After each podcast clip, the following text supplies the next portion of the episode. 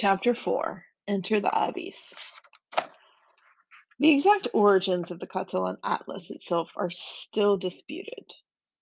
The document is most commonly attributed to a certain Abraham Cresques, a Jewish man residing in Majorca, who is believed to have been from Catalonia or North Africa. Others theorize, however, that the document was the work of a commonly postulated, mathematically and scientifically inclined Jewish school of map making in Majorca that included Abraham's son, Judah. Jehuda. As sketchy as they are, even details as incomplete as these nonetheless impart to us a world of deeply significant information. Indeed, as frustrating as is for us today and for our story, there is nothing particular to Africa in this era about the lack of surviving firsthand written sources about documents like this, or even about events of world historical importance, right? Because he's saying that people wouldn't have written about this. Uh, Black history. Only a single personal letter survives from the famous navigator Prince Henry, for example. What is known about his actions or imputed about his mindset reposes overwhelmingly on a single source the accounts of a Portuguese royal chronicler and hagiographer, Gomes Eanes de Zurara. Oh, I cited this dude in my dissertation, who seems to have taken dictation about events from Prince Henry long after they took place. In the 14th century, the island of Majorca, then a possession of the crown of Aragon, Spain, not yet Spain, was a richly multicultural commercial entrepot. No, that's a French word. I have no idea what it means. Let's look it up. Entrepot. E N T R E P O T. Mm, a port city or other center to which goods are brought or for import or export or for collection and distribution. Let's listen to it. I didn't play it. Mm, okay, well, it doesn't like that it's connected to my earpods because it's a French word, so clearly, but it means it's a port city. Um, let's see richly multicultural commercial entrepot, where the worlds of the European and African Mediterranean came together almost as one. Majorca is an island uh, in the Mediterranean near Ibiza. At a time of mounting hostility towards Jews, Aragon treated the people of his faith, of this faith, with a rare relative hospitality. Yeah, this is true. From 1247, Jaime I encouraged Jews to enter his realms for the sake of dwelling and settling in our lands. The historian Felipe Fernandez Armesto has written, quote, they remained welcome in Aragon's peninsula dominions for most of the next century and a half. They found refuge there from sufferings in outlying parts of the Aragonese world, where they were expelled from Roussillon or Montpellier, for instance, in 1307. Those places would later most likely become part of France. And it was this openness that gradually positioned the Jewish community of Majorca to play the crucial and little known role of intermediary between two adjacent continents, Africa and Europe. This was due in part to the long-standing commercial traditions of the Jews and in part to the fact that members of their religion, like Christians, were allowed to travel freely and even dwell in Islamic North Africa, often without being required to wear special clothing identifying them by their faith. This is 1247. Uh, let's see here. Jews had been trading in small numbers in North Africa in this manner since the middle of the 13th century, 1250. At the same time, Genoa, later part of Italy, but now this is not Italy, like all of this they're like city states, uh, like the way that um, Aztecs organized the altepetls. Uh, so it's not like a notion of a nation or a country, which was then among Europe's most outward looking powers, began to establish commercial outposts both there and in the southern Iberian Peninsula. In all probability, already by the end of the 14th century, so 1390s, Jews, possibly accompanied by Genoese, Genoese, the people from Genoa, had already crossed the Sahara repeatedly, reaching the trading cities of the West Sahel, Western Sahel.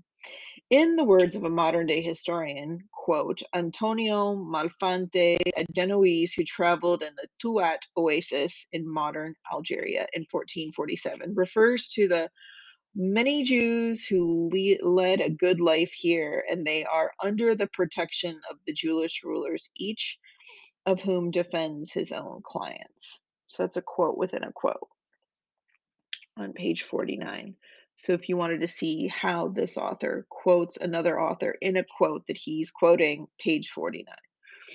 Jews residing in places like these employed letters of credit as they traded southward, southward for gold with Muslim participants in the trans Saharan caravan commerce, often engaging clothing woven by their co religionists of the Maghreb for gold supplied by West African empires like Ghana and later Mali. Such mechanisms form part of what the historian of the Sahara, Ghislaine Lydon, has called, quote, paper economy of faith that first Jewish and then Muslim merchants had set up in commercial networks that span the greater beginning centuries earlier.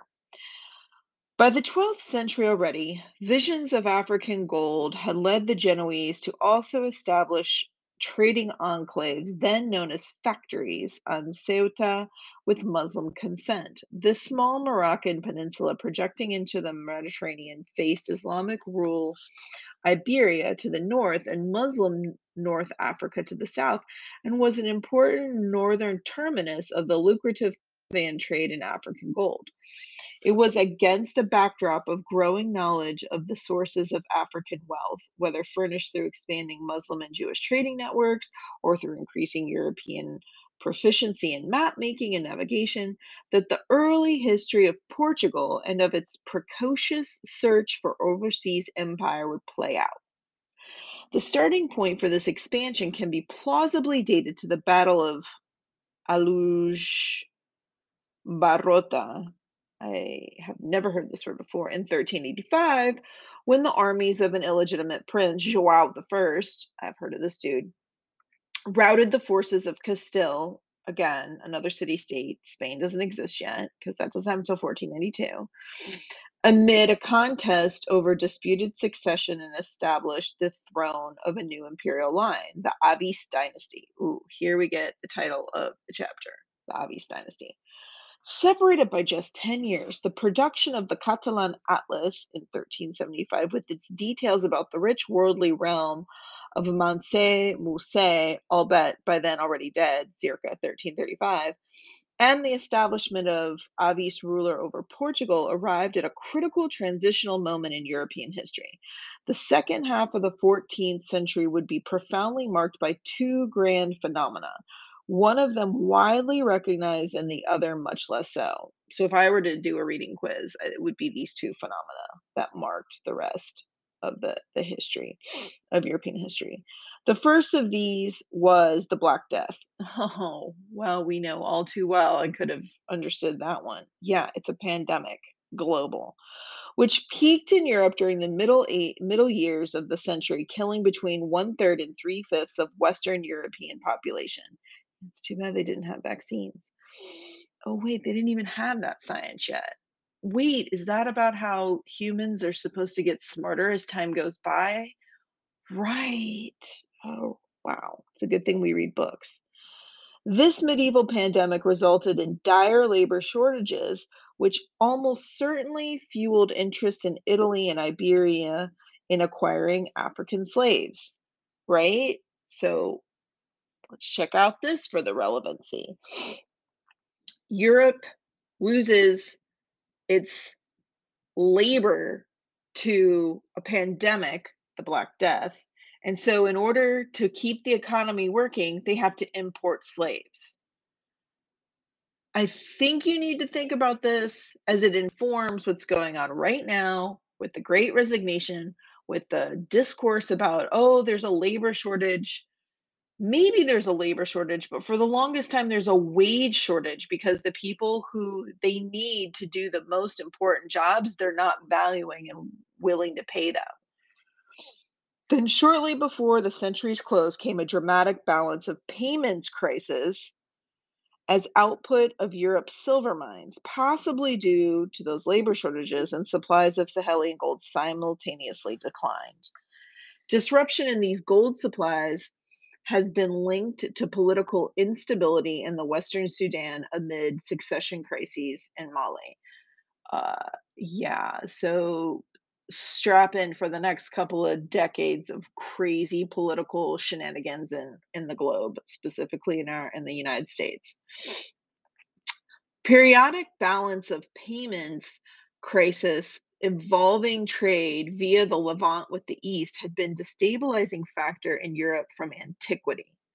This was because Europe, as an economically marginal part of the slowly emerging world economy, had few manufactured products to offer richer trade centers in China, the Indian subcontinent, and Southeast Asia in exchange for such highly prized luxury goods like silk, fine cottons, and spices. Wait, can we read this as foreshadowing? Do you get what just happened here? What he's just saying on page 51? He's basically saying all the other econo economies, world economies at this time in the 1300s had way better stuff than what Europe had. They couldn't compete, and there was a labor shortage. Wow. So imagine if you had a bunch of labor to make luxury goods like, I don't know, coffee and sugar and chocolate and rum to trade with the rest of the world. Wouldn't you go back? Oh, don't you love humanity? In the 14th and 15th centuries, chronic shortage of species, so that's like gold specie, like coins, like actual